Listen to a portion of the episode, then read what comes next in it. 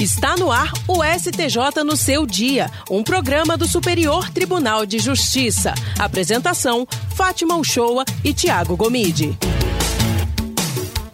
Olá para você que nos acompanha a partir de agora. Está começando mais um STJ no seu dia. Eu sou Tiago Gomide e hoje nós vamos falar sobre cidadania ambiental.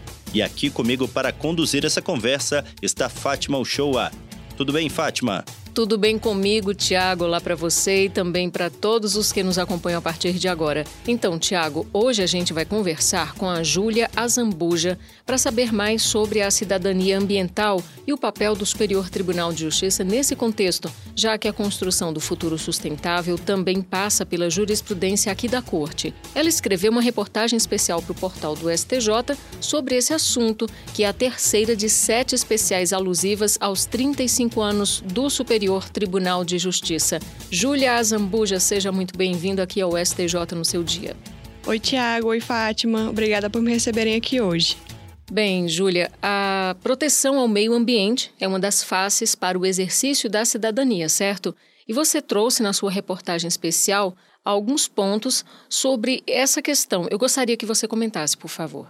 Então, Fátima, é, diante dos eventos climáticos extremos vividos neste ano de 2023 e de previsões de impactos ainda mais intensos em 2024, a preservação do meio ambiente tem se firmado entre as maiores preocupações mundiais, o que leva cada uma a refletir sobre a própria responsabilidade nesse tema. Inclusive, o cumprimento dos deveres individuais e coletivos em favor do desenvolvimento sustentável tem o nome de cidadania ambiental, é legal destacar que, com a promulgação da Constituição Federal de 88, o meio ambiente ecologicamente equilibrado foi alçado ao patamar de um verdadeiro direito fundamental. Na esteira das diretrizes constitucionais, surgiram diversas leis que falam de temas relacionados ao meio ambiente, como a Lei de Crimes Ambientais, a Política Nacional de Recursos Hídricos e o Código Florestal Brasileiro. Só que, apesar da garantia dada tanto pela Constituição quanto por essas leis, o meio ambiente continua sob ameaça constante, é, em razão de atividades humanas descontroladas, que acabam gerando poluição, desmatamento, comprometimento do acesso à água, perda da biodiversidade e mudanças no clima.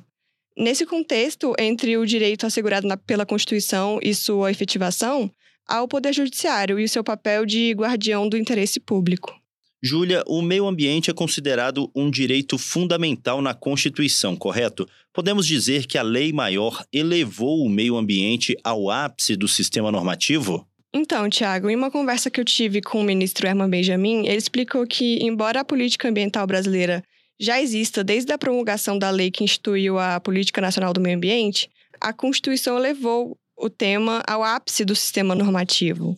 O ministro destacou que, por ser uma das constituições mais minuciosas no tratamento da questão ambiental, a Constituição Federal de 88 facilitou o trabalho do Congresso Nacional e da administração pública, o que gerou impactos positivos no Poder Judiciário. Além do ministro, é, eu também debati esse tema com o mestre em Direito Ambiental, Fabrício Soller, que é um advogado especializado no direito do meio ambiente e direito dos resíduos. Segundo ele, a Constituição de 88 é um marco para o direito ambiental, porque com ela foi instituído um novo paradigma no campo ambiental, em que o Estado passou a ter objetivos e deveres de proteção e a coletividade passou a ter é, o direito e o dever de tutelar e preservar o meio ambiente ecologicamente equilibrado. O advogado ressaltou ainda que a Constituição também foi responsável pela incorporação de princípios ecológicos no sistema é, legal aqui do Brasil. Um exemplo disso é o artigo 225, que, além de explicitar uma forte preocupação com a sustentabilidade e o uso racional dos recursos naturais, tratou a proteção do meio ambiente para as presentes e para as futuras gerações como um fundamento da nova ordem jurídica. E você, Júlia, conversou com um advogado doutor em Direito Ambiental para a produção dessa reportagem, né? O que, é que você destaca dessa entrevista? Pois é, Fátima. Além do Fabrício Soller, eu também conversei com o advogado Luiz Gustavo Lazzarini, que é doutor em Direito Ambiental pela Faculdade de Direito da Universidade de São Paulo. Ele ressaltou que a Constituição trouxe a exigência expressa de estudos é, de impactos ambientais é, no licenciamento de obras ou atividades que tenham potencial de causar degradação ao meio ambiente, em atenção ao princípio da preservação. Lazzarini também comentou que, com a Constituição de 88, também se passou a discutir de forma ampla a tríplice responsabilização do agente poluidor por danos ambientais, é, nas esferas civil, administrativa e criminal, o que, segundo ele, reforça a prevenção e a reparação dos prejuízos ao meio ambiente, de modo a evitar a impunidade e estimular o comportamento ambientalmente positivo. Ele enalteceu que, mais recentemente, a Constituição foi alterada por uma emenda para incluir a possibilidade de criação de regime fiscal favorecido para os biocombustíveis, a fim de assegurar a tributação inferior àquela incidente sobre os combustíveis fósseis. E isso, segundo ele, é uma importante sinalização da Constituição para o enfrentamento de um grande problema, que são as mudanças climáticas e a necessidade de redução das emissões de gases do efeito estufa. E qual que é o impacto da jurisprudência do STJ, Júlia, na consolidação da legislação ambiental brasileira? Tiago, o ministro Emerson Benjamin ressaltou que o STJ foi muito importante na fixação de centenas de precedentes das mais variadas áreas ligadas ao meio ambiente, como, por exemplo, mineração, oceanos, meio ambiente urbano e rural, é, meio ambiente cultural, fauna e manguezais. O ministro ponderou que antes da sua chegada ao STJ, vários outros ministros contribuíram para uma construção de uma jurisprudência que dá efetividade a deveres e direitos fundamentais, a exemplo da ministra Eliana Calmon e dos ministros Frantuli Neto, José Delgado, Teori Zavascki e Luiz Fux. Nesse mesmo sentido, o advogado Luiz Gustavo Lazzarini comentou que a jurisprudência do STJ exerce papel fundamental na efetivação de deveres e direitos ambientais, uma vez que o tribunal é responsável pela interpretação e harmonização da legislação federal.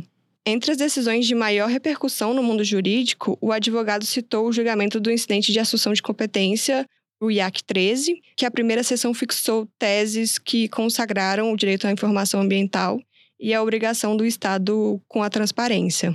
A gente pode dizer então, Júlia, que nesses 35 anos o STJ se preocupou em firmar jurisprudência sólida sobre a responsabilização pelo dano ambiental e aproveitando, eu gostaria que você desse algum exemplo de julgado aqui do Superior Tribunal de Justiça nesse sentido. É, sim, Fátima. Tanto o Luiz Gustavo Lazzarini quanto o Fabrício Soller falaram exatamente isso, que nos últimos anos o STJ tem se preocupado bastante em firmar uma jurisprudência forte sobre a responsabilização pelo dano ambiental.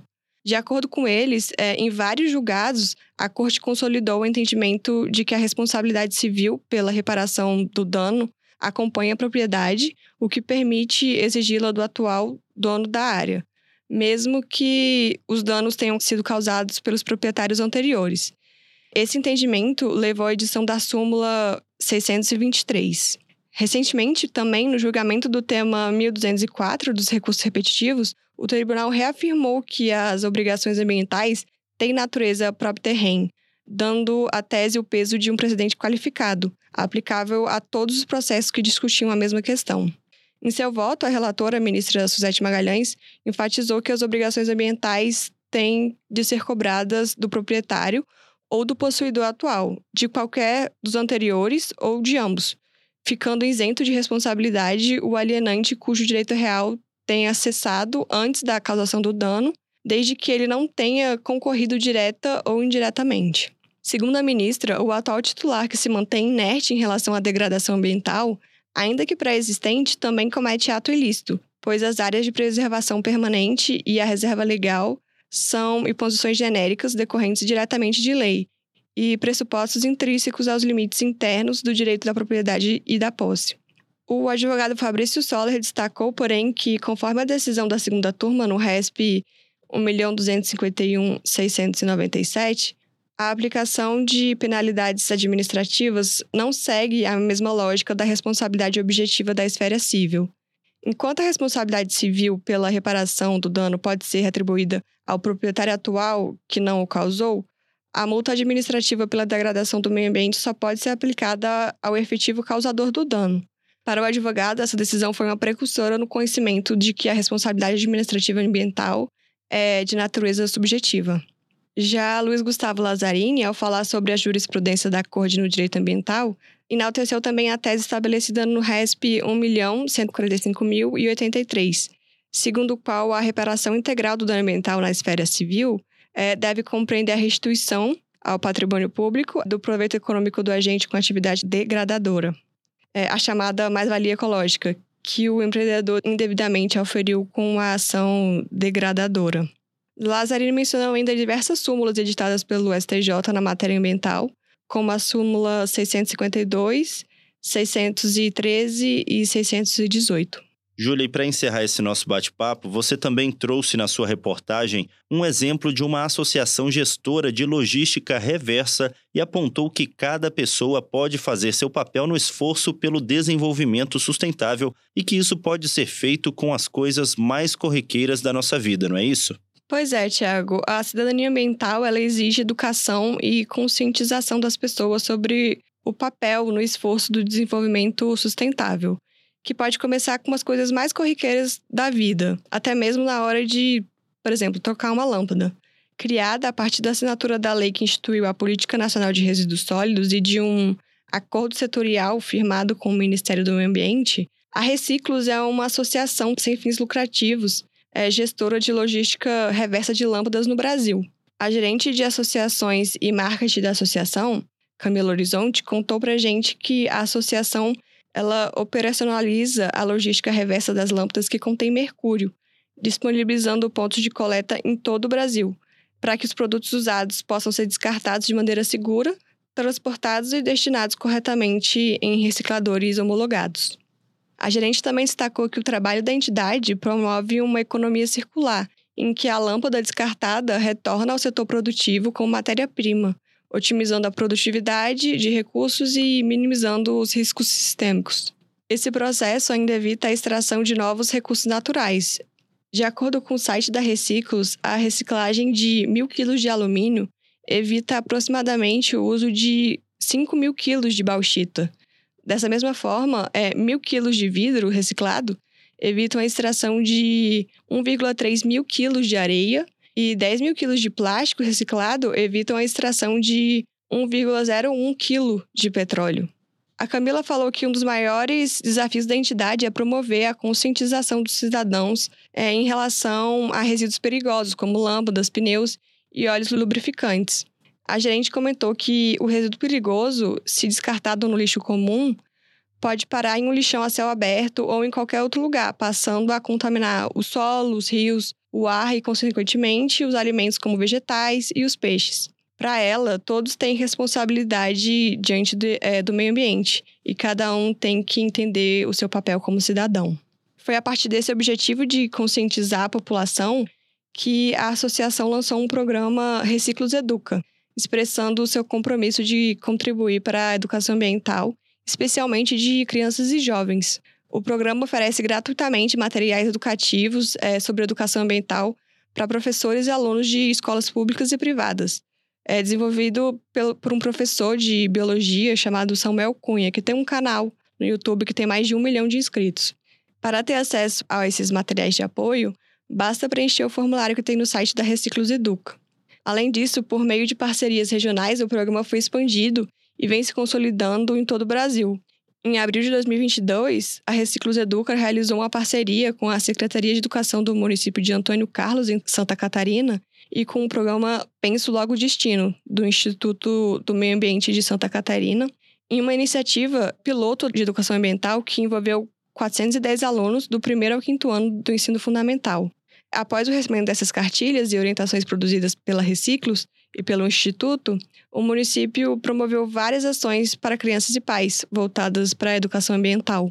Ok, Júlia, muito obrigado por mais essa participação aqui no STJ no seu dia. Obrigada, até a próxima. Vale sempre destacar que o conteúdo completo dessa reportagem pode ser conferido lá no site do STJ. Basta acessar www.stj.jus.br. Todo domingo, uma matéria especial é publicada lá no portal, abordando tanto questões institucionais como jurisprudenciais relacionadas ao Tribunal da Cidadania.